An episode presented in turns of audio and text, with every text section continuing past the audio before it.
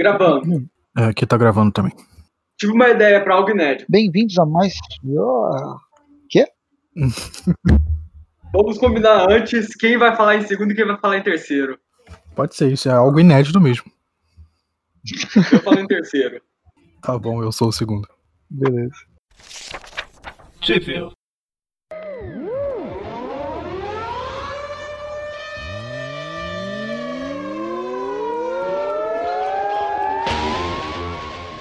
Bem-vindos a mais do View. Eu sou o Preston. Eu sou o João. E eu sou o Gustavo. E hoje a gente vai falar sobre uma, um título paralelo do Homem-Aranha, o Symbionte Spider-Man, que virou coleção, né? Agora ele já tem várias minisséries e essa específica vai ser a realidade bizarra do Peter David. Nossa, é mesmo, é o Peter David, que legal. De vez em quando ele ainda faz alguma coisa boa. Com desenhos É do Greg Land. onde a gente não se atrapalha na abertura pra ver quem é o segundo e terceiro a se apresentar. Sim. Não, É, nem parece que a gente combinou. a gente não tá se atrapalhando. O Peter David tá escrevendo uma história boa, tá completamente errado nesse esse episódio. Mas enfim, são cinco edições, será uma minissérie, tem o Peter David no roteiro, o Greg Land nos desenhos, Jay Leisten na, na arte e o Frank Darmata na- nas cores. Antes Foi da gente começar. eu- deixa eu só te interromper. Não. Eu acho que essa, essa equipe de, de artista e colorista, caraca, como, como ajudou essa revista, porque ela é muito bonita de, de ver a arte dela e tudo que, que envolve assim a, a diagramação das cores e tal. Ela é muito bonita de. Se você não quiser ler nada, só passar e ver as cores e ver o desenho, muito bom. É, meu, é incrível. Ele, eles é uma equipe muito boa. O desenho é bom, como desenho, como ilustração e como, e como narrativa. A narrativa é boa. O próprio desenho tem, tem movimento.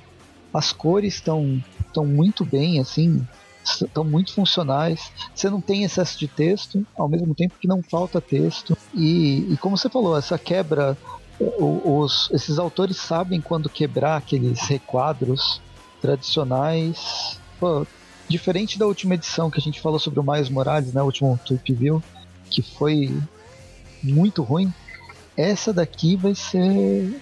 Foi, fiquei muito feliz lendo. Mas enfim, foram cinco edições, elas foram publicadas entre fevereiro de 2020 e junho, fevereiro e junho de 2020, e aqui no Brasil ela tá na, na revista do Venom, a número 18, 19, 20 e a 21 que já é nessa nova linha super gourmetizada a 20 reais. Mas pelo menos encerra todas essas cinco edições, dá pra, dá pra ler de certa forma fácil aqui no Brasil. Mas enfim, vai, vamos, vamos para a revista. Tudo começa na Sibéria, alguns anos atrás, não tantos anos, não foi aquele o, o, o meteoro, né, o, o cometa de Tubun, Tubunska caindo na Sibéria. Na verdade foi só uma nave, acho que caiu.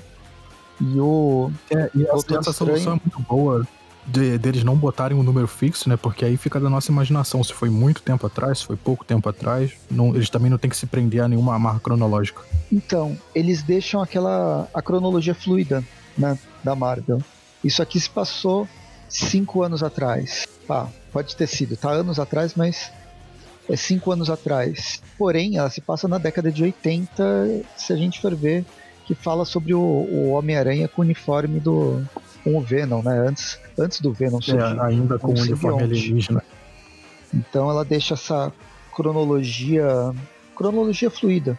Ela, ela é contemporânea e se passa no, no passado não tão distante. Isso, bem, funciona de todas as formas.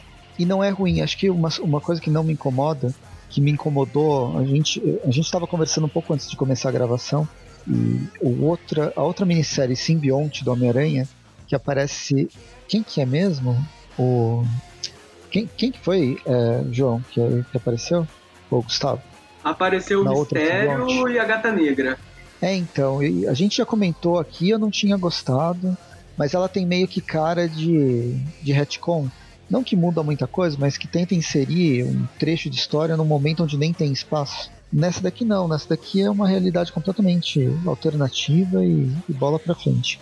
E isso me agrada muito mais. Enfim, cai alguma coisa na Sibéria e vai o Doutor Estranho e a Viúva Negra ver o que que é.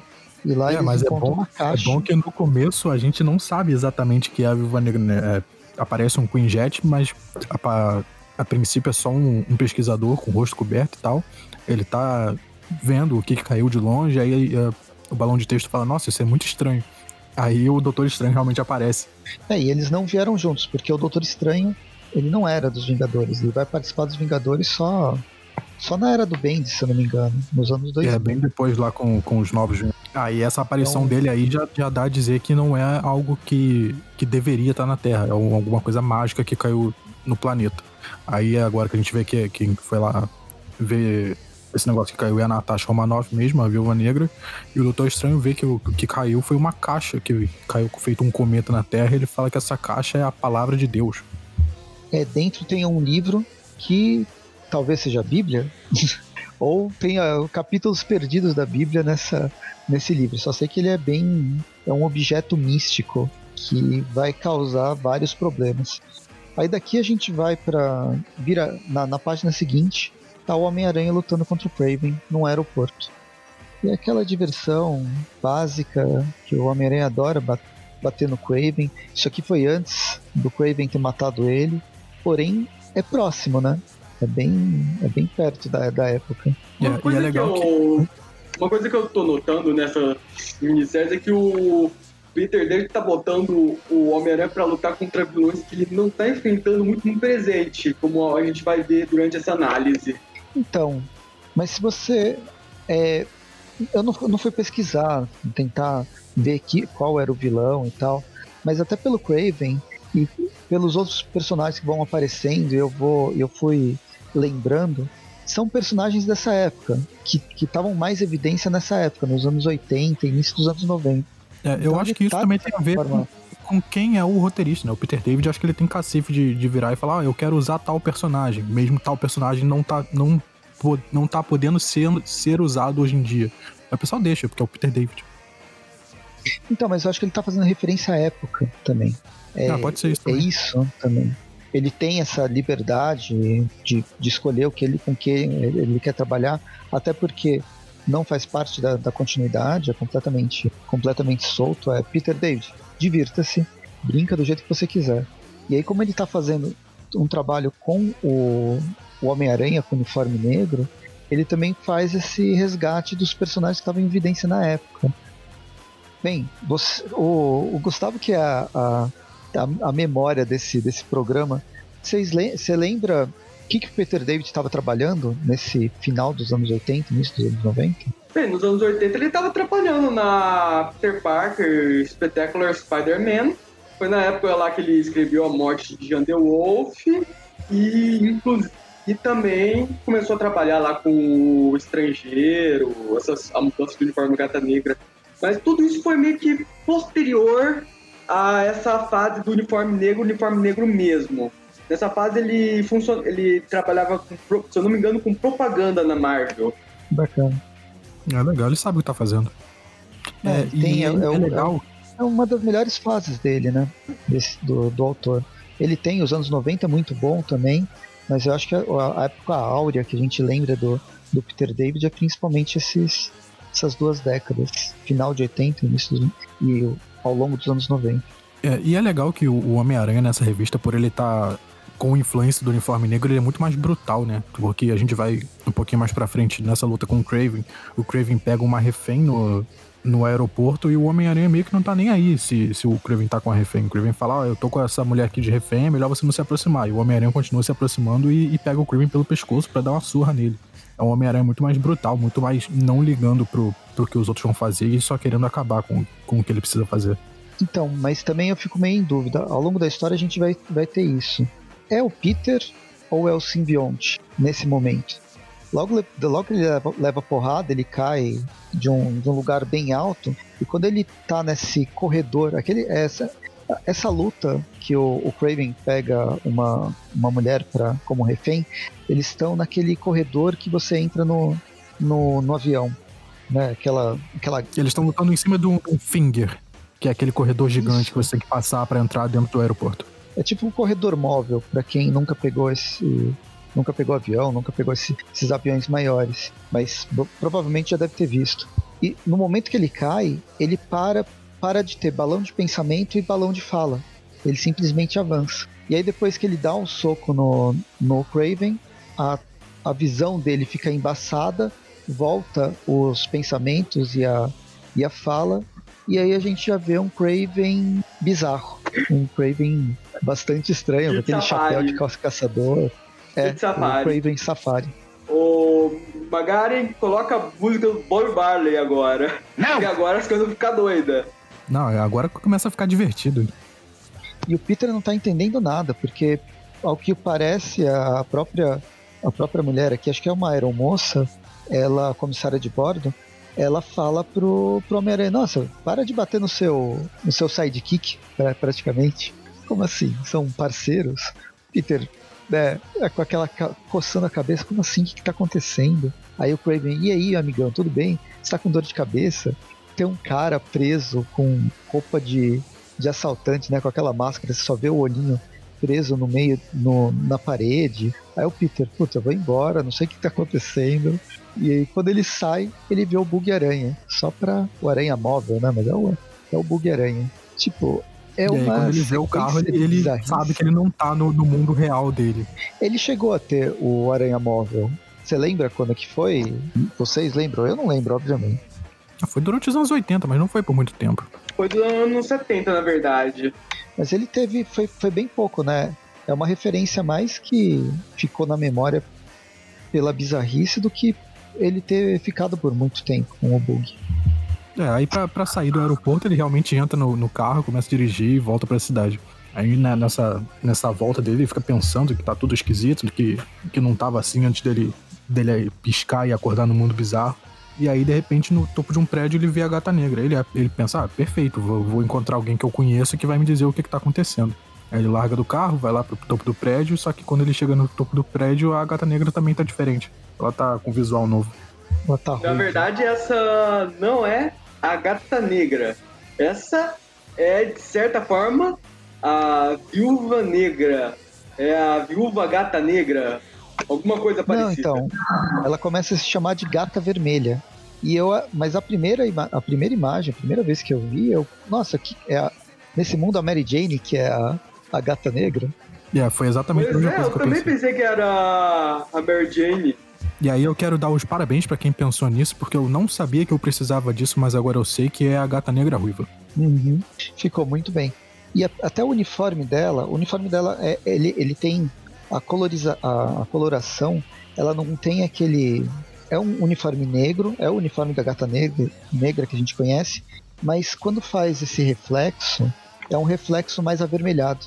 É, isso é muito bom, isso me lembrou aquele jogo do. Acho que era Marvel vs Capcom, que o Venom ele tinha shades de azul, aí no jogo parecia que o Venom era azul. E é exatamente isso Sim. que fazem aqui, é um preto com shades de vinho, com shades de vermelho. E não fica ruim, na verdade caracteriza muito bem a, a personagem. Beleza, Sim, eles se beijam, o Peter fica meio estranho, ele não sabe o que tá acontecendo, ele descobre que ele tá namorando a, a ga- essa gata vermelha. Ele fala, não, peraí, tem alguma coisa errada, deixa eu voltar pro meu bug. Aí o bug dele foi guinchado, obviamente. E se vocês voltarem lá na página que ele deixa o bug, dá pra perceber que ele deixou na frente de um, de um hidrante. Uma coisa que eu não tinha visto da primeira vez, né? Eu só vi na leitura, eu vi que ele, o, o carro foi guinchado. Mas agora, nessa, nessa revisita que a gente tá conversando, eu prestei atenção, sabendo que ele ia ser guinchado, eu vi o quadrinho e ele deixa esse detalhe foi na frente de um, de um hidrante. Então o Peter David está nesses detalhinhos, trabalhando com tudo. Na verdade, aqui, não sei se foi necessariamente o Peter David ou foi o, o desenhista, né? Que deu esse. O Greg Land que deu esse, esse toque. Mas enfim, é uma sinergia bem legal entre roteiro e arte que funciona muito bem. É, aí depois ele, ele vê que tá tudo muito maluco mesmo, ele vai procurar alguém que pode dar as respostas para as coisas malucas que estão acontecendo, ele vai tentar ir visitar o Doutor Estranho. Mas o Doutor Estranho é mais estranho do que outra coisa. O Wong tá lá. O Wong, ele é uma constante no universo. Mas o chefe dele não é o, o Doutor Estranho, não é o Stephen Stra- Strange. É um outro mago supremo. E surpresa. Um mago supremo mais macabro, por assim dizer. Pois é, que bizarrice é essa? Como assim o Dente Macabro? Eu nunca ia, assim, tirar da cabeça que o Duende Macabro ia aparecer nessa, nessa edição com poderes poderes mágicos bizarros e ele sabe que a realidade que ele tá numa realidade zoada e, e o Homem-Aranha vem, vem só encher o saco do Homem-Aranha. Sabe aquele filme O Demolidor, que é com o, o, o Stallone? É, é o Stallone e aquele o jogador de basquete. Não, é o Wesley Snipes, não é? É, Wesley Snipes. É, não é jogador de basquete, não. E Wesley Snipes. Aqui parece que foi essa, essa sensação, sabe? Quando Wesley Snipes chega no futuro, ele sofre um puta upgrade, ele é super especialista em todas as armas possíveis, em geografia da cidade, tudo. E o Stallone, que era o policial, quando ele chega no futuro, ele, ele começa a aprender a, a costurar.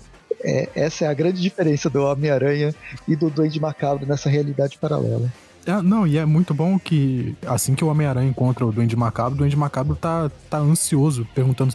Me diz que, que você lembra, porque eu não posso vencer se, se o meu oponente não souber que, eu, que, que fui eu que derrotei ele. Aí na hora que o Homem-Aranha vai para cima dele, o, o Duende Macabro fica todo feliz. É, meu. É, você, sente essa diversão mesmo, essa felicidade no rosto do, no rosto do Duende Macabro. É, eles começam a se bater, a luta vai para fora da para fora do Sanctorum e aí no meio disso tudo, de várias de uma sequência bem bem dinâmica e bem bem divertida, o, até o Bug Aranha aparece para salvar o, o Homem-Aranha, porque segundo um, uma, é, uma nota de uma nota de rodapé da própria Panini, na teia do, do Homem-Aranha, na teia do Aranha 33 da editora Abril em junho de 92, o Bug Aranha tinha sido modificado pelo consertador e tinha um piloto automático. E aí é por causa disso que a, o, o Bug veio e salvou o, o Peter. Bem, o Duende Macabro diminui o tamanho do, do bug, que vira uma miniatura que duas crianças acharam super, super legal de levar para casa. E termina a história com o Peter se escondendo do, do Duende Macabro com a ajuda do Stephen Strange, do Stephen Strange, que aqui ele tá como um mendigo. a gente não pode ver um cara de cabelo grande, barba e sobretudo que ele automaticamente vira um mendigo. Pois é, pô, num beco de Nova York, ele tá com, ele tá com fome todo sujo. Ele tem que ser mendigo. É o, é o personagem especial do, do Tweep View, né? Sempre tem um mendigo. Aí termina essa edição única e vai direto pra edição 2. A edição 2, bem, mantém a mesma equipe criativa e já começa.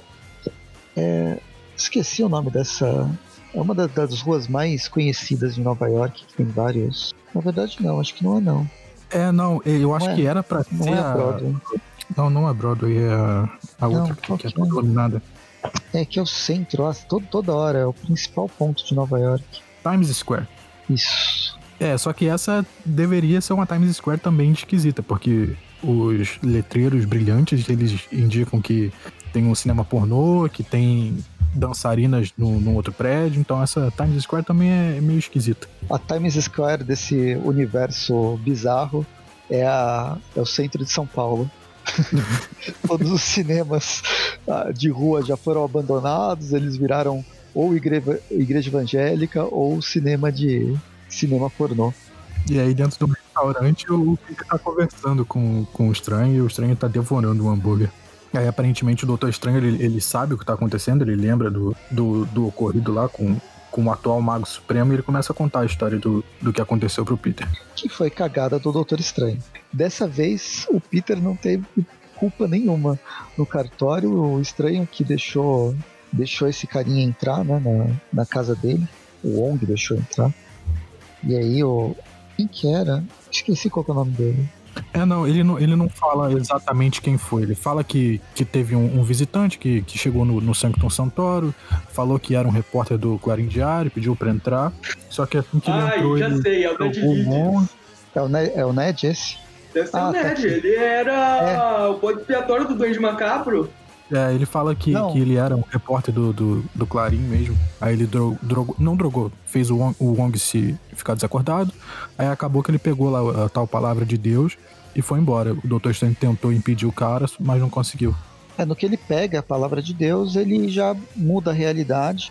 Chega um monte de acéfalo e expulsa o Doutor Estranho do, da casa dele, que consegue pegar algumas coisas, alguns objetos mágicos, enquanto ele é expulso da casa.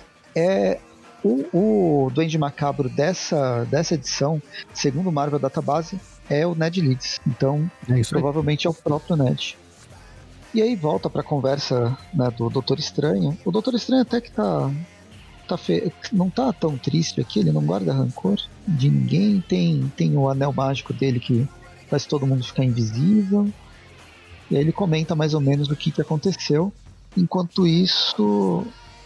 E, bem, como o, o Doutor Estranho ele, ele foi para essa realidade paralela, isso é meio estranho. Na verdade, isso é, é um roteirismo que não, não para mim não funciona muito bem. Mas ele perdeu todos os poderes mágicos que ele tinha. Ele só tem poder de acordo com esses objetos que ele consegue, consegue roubar.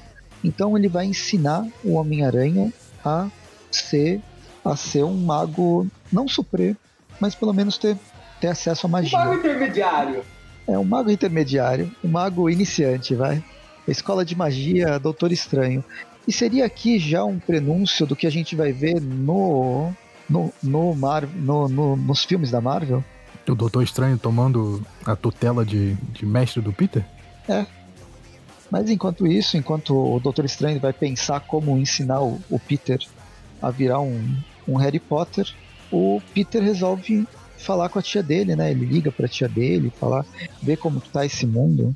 Então, né, sempre fica com essa com essa dúvida, principalmente porque ele mudou de realidade, mas o quão diferente é essa realidade, as coisas que ele tinha feito. Então ele vai conversar com ela porque ele tinha deixado, ele tinha furado, né, o encontro na lanchonete com ela numa edição passada, que é referente à minissérie anterior do simbionte, simbionte Spider-Man. E quando ele vai para casa dele, né, para casa da tia May, descobre que o tio Ben tá vivo. E, bem, nesse momento eu já tinha visto, já tinha percebido, putz, o Peter não vai nem querer voltar pro, pro mundo dele. É, por enquanto esse mundo parece muito melhor do que a realidade que ele tava. Uhum. Você não gosta da Felícia Hard? Coitada. Eu gosto da Felícia também. Eu também gosto, mas agora eu descobri que ela pode ser ruiva. Bem, aí, aí tem tá um. Todo feliz, abraço tio Ben, ele tem um momento lá de felicidade, de, de amor. Momento Doriana. É. Comercial de margarina. Aí tá tudo até muito bom, tudo muito bem, até que o sentido da aranha dele apita. E aí chega o Duende Macabro, fala: É, é isso aí, cheguei para acabar com a sua vida, haha. aí, bem, quando tem uma briga no meio, do, no meio da casa de dois velhinhos, alguma coisa ruim acontece, né? E no caso, no meio da briga, a, a casa explode e quem morre dessa vez é a Tia May. E óbvio, de quem que é a culpa? Do Peter. O tio Ben, mesmo sabendo que ele viu, né? Que o, o Peter se transformou no, no Homem-Aranha, ele começa a culpar o, o Peter da morte da, da, da Tia May. Pesado isso pro Peter. Yeah. E, e, eu devo admitir que essa parte da história me pegou, porque eu achei que ia ser aí que o tio Ben ia morrer e tal. E a morte da tia May realmente me deu uma surpreendida. Uhum. Bem, os três policiais da cidade chegam, eles ainda tem tem um quarto aqui, mas ele quase não aparece. Na maioria dos, dos quadrinhos são apenas três. E quem salva o Homem-Aranha, né? Tira ele desse. Ele ia ficar meio num estado catatônico e se culpando o resto da vida ele ter matado Tia May, é a gata negra que joga uma bomba de gás, uma bomba de fumaça, tira o Peter e aí eles vão para outro para outro lugar, né, para outro lado de Nova York. A edição termina aí, com um policial querendo expulsar o, o Doutor Estranho do topo do teto, do, de onde ele estava, né, de, do prédio que o Peter acho que tinha deixado ele. E aí o Peter chega e pede, ignora o policial. Ignora não, ele manda o policial sumido? Sumir do, do, do telhado e pede pro Doutor Estranho ensinar ele. E vamos pra edição 3. edição 3, a equipe criativa continua a mesma. É, ela começa de volta no centro de Santoro. O Duende Macabro tá lá conversando com o Wong. E ele fala que tem que botar o, o plano dele para seguir. E ele fala que vai sair. E aí a gente vê que, que o Doutor Estranho ele abriu um portal mágico e levou o Peter e a Natasha pra. Cabartage. Camartage seria onde ele tinha treinado durante. onde ele virou um mago. um mago supremo. E o bizarro que tá o Morbius lá. Eu não entendi esse, essa do Morbius. Não sei se foi só pra, só pra preencher quadrinho. Não faz o menor sentido o Morbius tá esperando Eu em cima do. deve ter alguma coisa na cronologia dessa época que o Morbius ficou preso na Antártica nessa época, mas eu não tenho certeza. Não sou especialista na cronologia do Morbius. Tem que pessoal, perguntar pro pessoal do Trip View Classic que tá se especializando nisso. É, tem que perguntar pro Maurício. Então, eu acho que não, se, não é o Antártica, né? Seria o Himalaia. É, eu acho que tem a ver também com alguma coisa dessa época, que quando o Morbius encontra o Peter, ele pergunta: Ah, você costumava ter seis braços, o que que houve? Parece que a última vez que o, que o Morbius viu o Peter, ele, ele ainda tinha. tava com aqueles negócios dos seis braços. Hum. Ele deve estar preso aí desde então. É longe, né? Ele tá no meio do, do Tibete pra ir. Mesmo que ele voe, ele precisa tomar, tomar sangue, não tem. Não tem ninguém pra ele chupar o sangue e chegar na China ou na Índia tão fácil. Enfim, ele fica no um meio do nada. briga, tem um começo de briga, o Homem-Aranha começa a brigar com, com o Morbius, a Natasha ajuda eles, lança uma bomba e tal, e que é o suficiente pra eles conseguirem passar na frente. O Doutor Estranho faz meio que um portal, uma barreira, pro Morbius não conseguir seguir eles pra dentro do, do castelo. E ele fica lá triste, lá do, do lado de fora, enquanto todo mundo entra. Eu acho que a barreira é do próprio do próprio local, do Camartoge, que impede alguma criatura, de alguma forma, essas criaturas. Porque no fim o estranho tá sem poder nenhum, né? Bem, quando eles entram no, nesse, nesse local, o local tá completamente sem, sem ninguém. Tá abandonado há muito tempo. E aí tem uns problemas, para não falar que toda a história é super legal, de ponta a ponta, tem alguns alguns momentos que eu acho que faltou página, que não deu para entender, porque eles acabaram de entrar nesse, nessa construção e quando vira a página, eu já tô de volta vendo Morbius e o, o Peter lutando contra o Morbius. Nesse caso, provavelmente não o Peter, o Peter deve estar dormindo na roupa, é o simbionte atacando o Morbius, porque não tem nenhuma fala.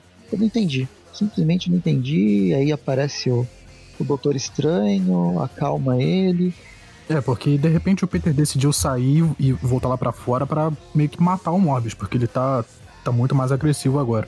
E até o Morbius chama ele de monstro e tal. E aí o Doutor Estranho para ele, ele o Doutor Estranho fala que mesmo sem, sem os poderes mágicos dele, ele consegue ter discernimento de, de quando atacar e quando não. E aí ele manda o Morbius pra, pra algum lugar, tira o Morbius lá da, da neve, e aí termina de falar com o Peter e tal. E no texto dá pra perceber que o ele, ele sabe que não é o Peter, é alguma coisa a mais. Então, mas você não sente que as coisas aqui tá super atropelado. Falta página pra entender o que, que tá acontecendo. Provavelmente, se tivesse uma sexta edição, isso ia se desenvolver mais, uma edição inteira pro Peter treinando e treinando magia. É uma página só pra ele treinar toda a magia possível, magias defensivas, não ofensivas, porque teoricamente as defensivas são mais fáceis de ensinar do que as ofensivas, e o Doutor Estranho não ia querer dar poder, mais poder para essa criatura que envolve o Peter. Enfim, É, isso- eu acho que ficou foi bastante atropelado. Só- é só uma página bonitona que serve de print com, com um texto dizendo: Ah, então o Peter aprendeu magia. É aquela fase montagem, não sei quem assistiu é, Team America, mas aqui você começa a tocar uma música e o, o Peter vai ter todo o treinamento que ele precisa. E aí dá a entender que o Peter conseguiu aprender essa, essa parte básica de magia. A gente volta pra Nova York.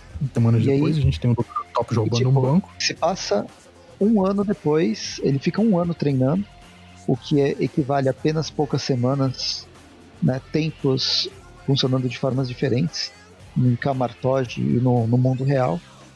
Quando ele, ele volta para Nova York, ele vai treinar contra o Dr. Octopus. Pois é, outro dos vilões sumidos do Homem-Aranha que ele não anda enfrentando muito recentemente. É, e eu acho que, que eu tava com saudade desse, desse visual antigo do Dr. Octopus, que eu vi ele aqui e deu pra ter uma saudade. Já tem muitos anos que ele não, não tá com essa aparência de, do Doutor Gordinho de óculos com, com roupa verde. Ainda tem algum, algumas mudanças do visual clássico, mas é muito pautado no clássico. E aí tem uma luta, Eles o Homem-Aranha realmente tá né? usando uma magia pra vencer o, o Octopus, pra se defender de alguns dos ataques e tal, ele vence. E o Doutor Estranho, ele tá um pouco mais apresentável, ele tá com o cabelo preso, a barba um pouco feita. Aí dá vitória contra o, o Dr. Octopus da pose de super-herói, eles já vão pro Santo Sanctorum. A gata negra, a gata vermelha, ela se adianta né, na, na entra para entrar no Santo Sanctorum. Eles invadem o local, o Homem-Aranha brinca de fazer magia contra o, o Duende Macabro. E é, eu acho talvez ele até vencesse o Duende Macabro, porém a gente tem um plot twist. De repente, o Duende Macabro não é o Mago Supremo. O Mago Supremo do Mago Supremo é o Barão Mordo. Tan, tan, tan. E, bem, tem uma luta muito rápida. O, o Doutor Estranho consegue vencer o Mordo com um spray de pimenta. Eles se teleportam para longe. E a gente tem mais outra virada de roteiro, outra surpresa. Que o Barão, que o Mago Supremo do Mago Supremo tem outro Mago Supremo, que não é Mago nem Supremo, mas é. Mas está dentro do mesmo grupo, que é a Gata Vermelha, que está querendo alguma coisa, seja lá o que for, mas que não é aliar, se aliar com o, com o Peter nem o Doutor Estranho. Então a, a Viúva Negra tá fazendo esse jogo duplo de, de super espiã. E aí é, é, o Peter e o, o Estranho conseguem se teleportar e tal. E aí na edição 4 a gente já começa assim, que eles passaram pelo portal, voltaram lá pra, pra Sibéria. E o Peter já não tá mais entendendo nada, porque é muito plot twist em cima do outro. Pois é. Nem ele, nem a gente, né? Na verdade não tá confuso. Tem um monte de plot twist, mas é engraçado como é, é o, o maior problema tá nessa condensação de página que a gente tinha comentado. Mas os plot twists, por mais surpreendentes, eu não achei eles confusos. Eu achei, eu achei que entra nessa narrativa dinâmica do que o Peter David tá, tá, tá trazendo. E enfim, eles discutem, encontram o Morbius de novo, o Morbius vai, aí eles se teleportam para longe, aqui já no Ártico. Não sei que o estranho tá, tá sacaneando com o Morbius. Tira ele do Himalaia, joga pro Ártico, joga pro Himalaia. E, bem, Morbius está condenado a ficar no gelo. Eles voltam para Nova York pelo mesmo portal. E aí quem aparece lá é a, é a gata vermelha, a viúva negra, que, que, fala, que surpreende o Peter e ela explica a versão dela da história que ela meio que enganou todo mundo e conseguiu fugir. E que, que agora ela tá bem, que ela voltou lá pro lado deles. Mas aí eles descobrem que o, o livro que eles têm que pegar, né, a palavra de Deus, tá guardado no, no Reino dos Pesadelos. Aí o Peter, New York, State Island, Connecticut. é muito pesadelo para muita gente. Aí não, é o Reino do Pesadelo, um dos principais antagonistas do, do Doutor Estranho.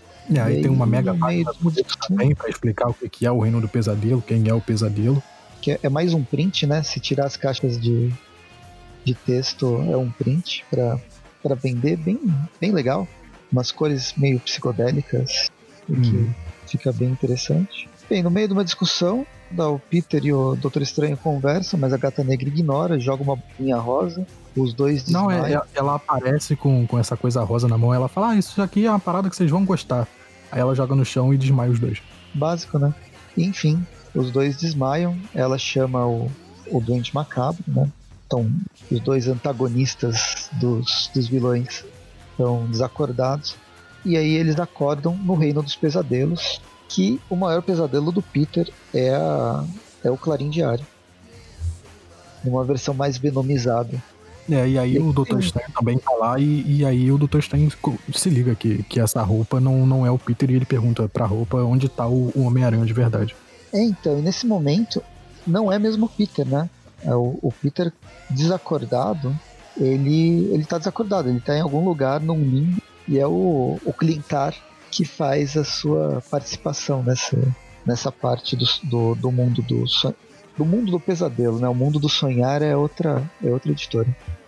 É, ele, ele dá uma, uma, explicação mais ou menos do, do que está acontecendo, que o Peter ele meio que entrou no estado catatônico depois que a tia dele morreu, e o, e o simbionte está no controle desde então. E aí ele, o Doutor Estranho fala que, que isso ficou meio... Ficou, ficou à mostra, porque ele estava muito mais, mais agressivo e tal. E mesmo assim, o Doutor Estranho vai ter que trabalhar com os simbiontes para eles saírem dali, poderem se livrar dessa situação. Nossa, agora pensa bem o Peter tá catatônico desde a morte, da morte da, da tia.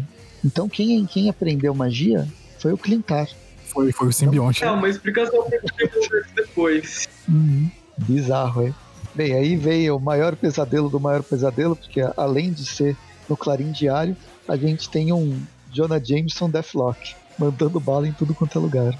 Não tem muito motivo para isso acontecer, mas é legal de ver o Jonah Jameson ser, ser o Deathlock dessa realidade. Então, mas E é que ele ele tá no mundo do pesadelo, É, né?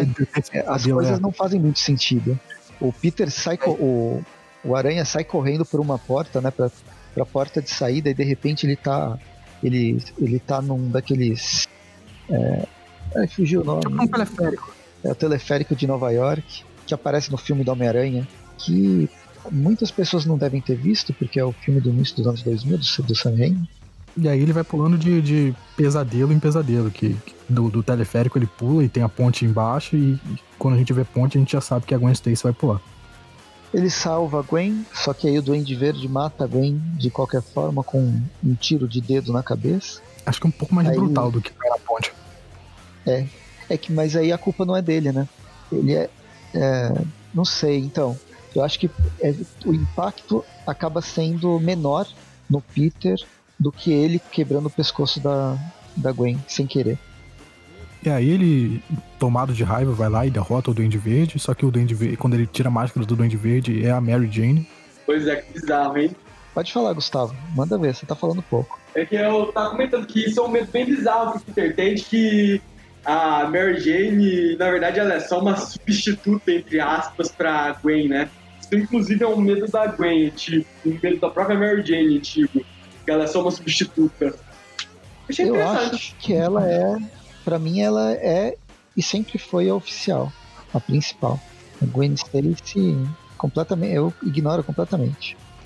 Bem, enfim, no meio da discussão a gente descobre a irmã do, do pesadelo, que é a Daydream. Eu ainda não sei qual é o nome em português, porque a revista ainda não foi lançada aqui no Brasil. Tá para lançar agora no final de fevereiro. É uma irmã diferente do universo principal. Um daydream seria tipo um devaneio? Pode ser.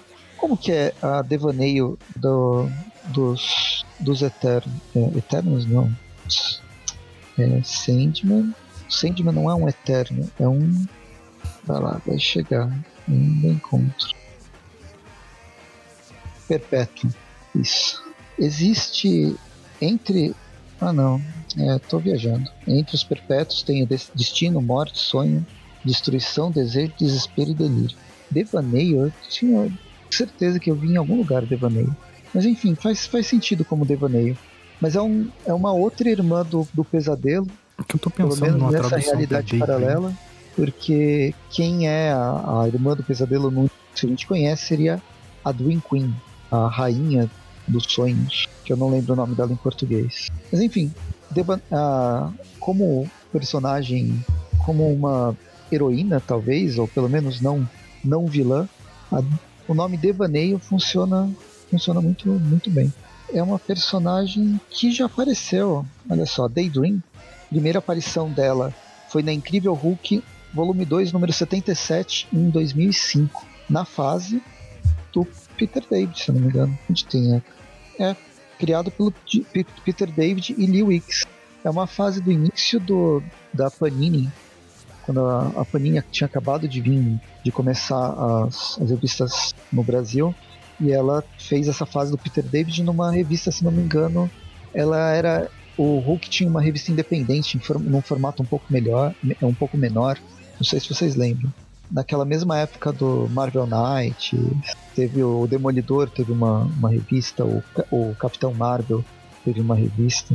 E é nesse, nesse momento que o Peter David assume o, pers- o personagem do Hulk e cria essa Daydream.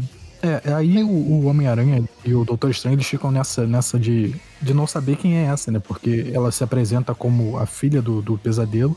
Aí o Doutor Estranho fala, não, a filha do pesadelo é a, é a Dream Queen. Aí essa Daydream fala, ah, não, é, eu sei, mas é que eu não nasci ainda. Aí ela começa, o Peter e ela começam a falar sobre casualidade temporal, causalidade temporal, e o Doutor Estranho fala que não tá nem aí, que ele só aceita, que ele acha ok. É o Peter David querendo fazer referência a um personagem que não existia. É, ela vai levar eles para por, por entre esse, esse reino do pesadelo p- pelos melhores caminhos. E aí a gente entra em mais um pesadelo, pesadelo universal, que é uma fila, mas no caso é uma fila de autógrafo. Para todo mundo que vai na Comic Con, esse é um dos maiores pesadelos. Eu meio que ignoro, porque se tiver fila nem entro. Então, por isso que eu não vou na Comic Con já faz uns dois anos. E aí no final da fila tem o Pesadelo vendendo um livro dele.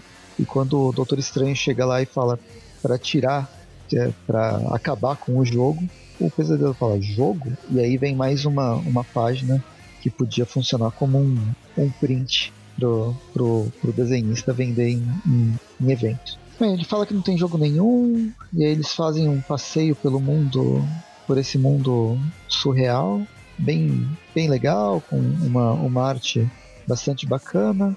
O pesadelo mostra a palavra de Deus, né, aquele livro, e quando o Doutor Estranho pega o livro, tem Te Peguei escrito dentro dele. E a gente descobre que, na verdade, estavam sacaneando os dois, eles nunca nunca iam pegar essa, esse livro nesse, nessa realidade. E quem está com o livro é o Barão Mordo. Os, o Doutor Estranho está destituído de todos os seus objetos mágicos. Na verdade, se resumia aquele anel. E o Barão Mordo destrói o livro e, teoricamente, essa realidade é a, é a que eles estão presos de forma definitiva.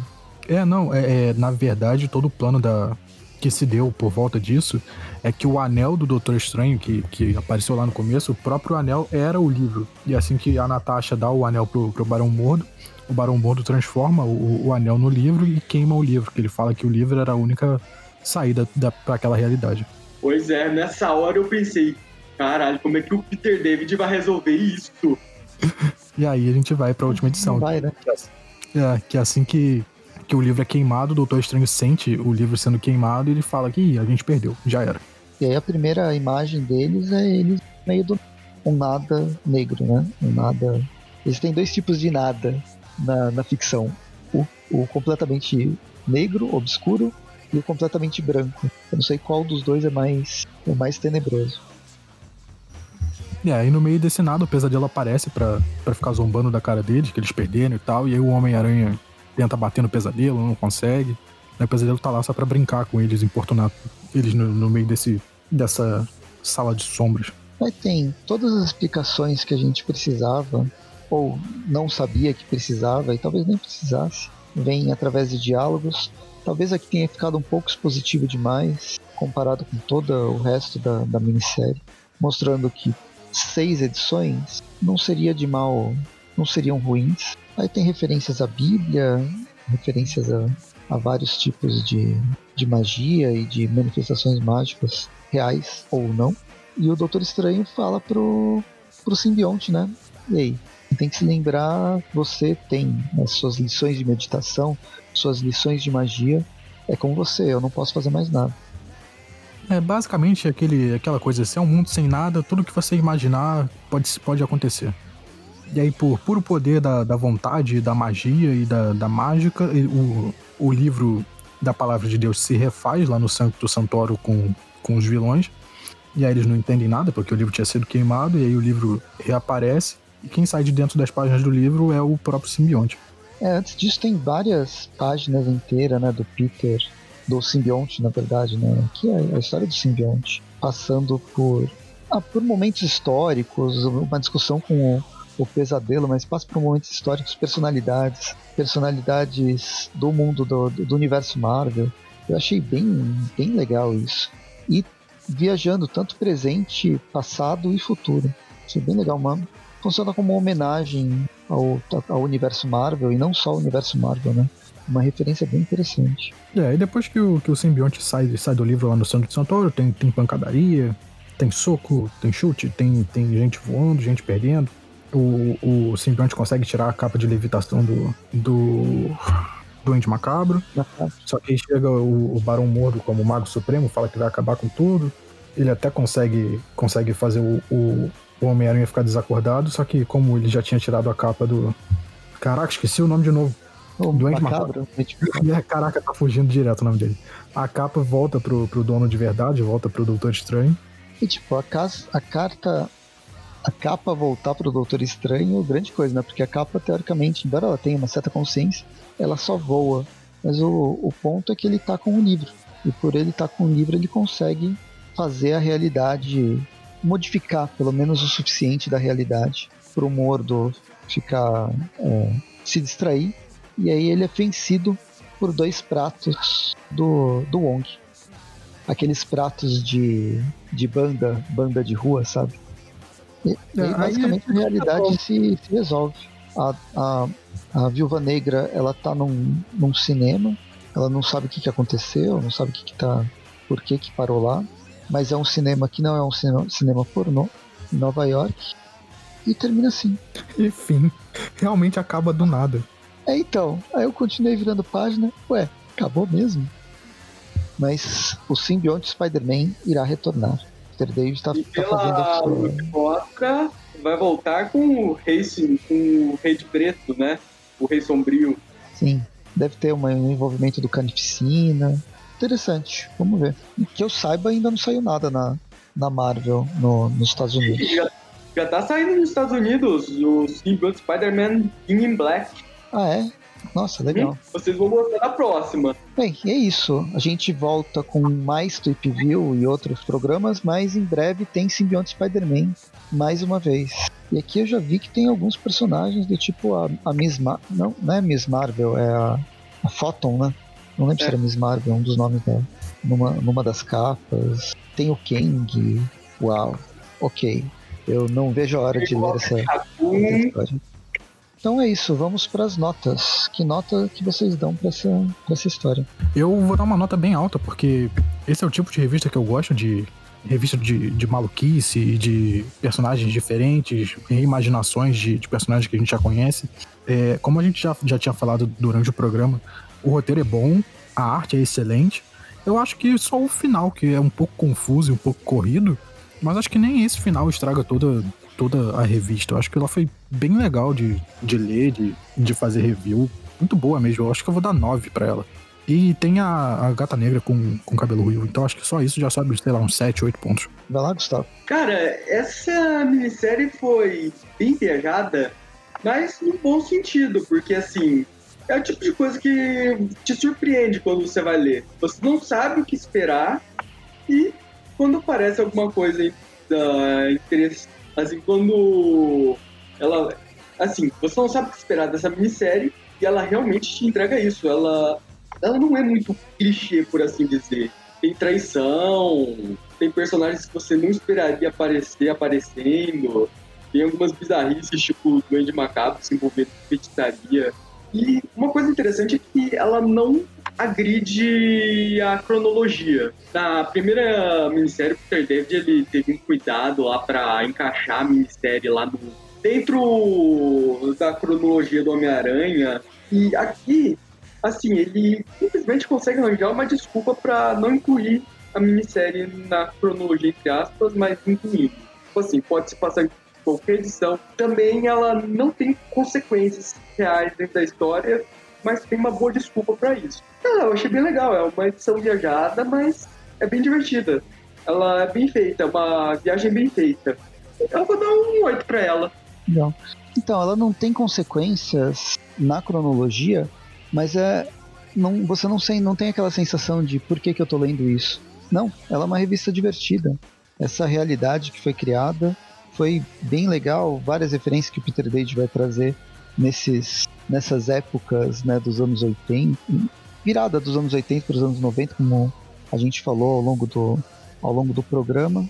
Me surpreendi a cada, a cada novo plot twist de personagem entrando, de acontecimento como a, a morte da Tia May.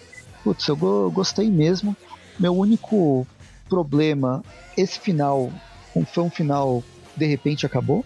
E na edição número 3, né, aquela parte do treinamento, ou mesmo o momento Morbius, eu fiquei. hum, não entendi assim, acho que não, não ficou legal. Precisava, precisava ter uma, um desenvolvimento maior para fazer sentido. Então tira o Morbius. Não Eu precisava. acho que tem uma referência cronológica a isso, mas os especialistas em cronologia do Morbius vão ter que explicar. Sim.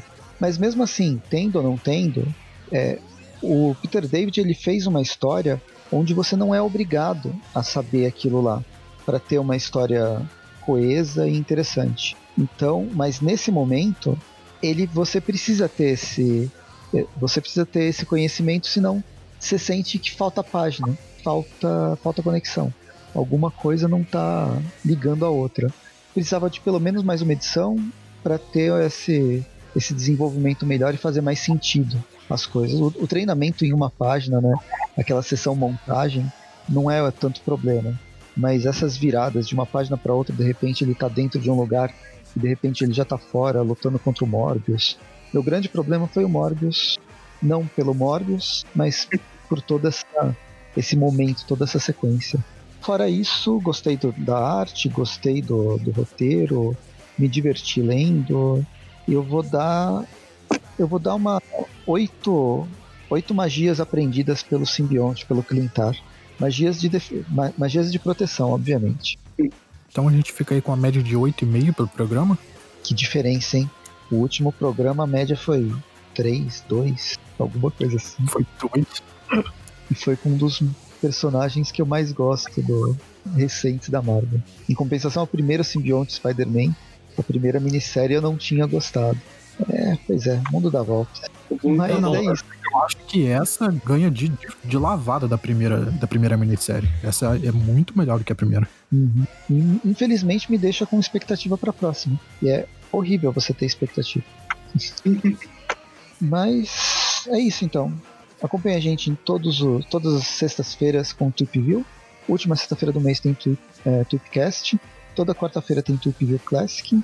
E nos outros dias a gente está por aí, seja por YouTube, Facebook, Twitter, Instagram e qualquer uma dessas redes sociais. Eu falei resumido, mas acho que falei tudo, né, dessa vez. É, hoje foi rápido. Pois é, nem engasguei.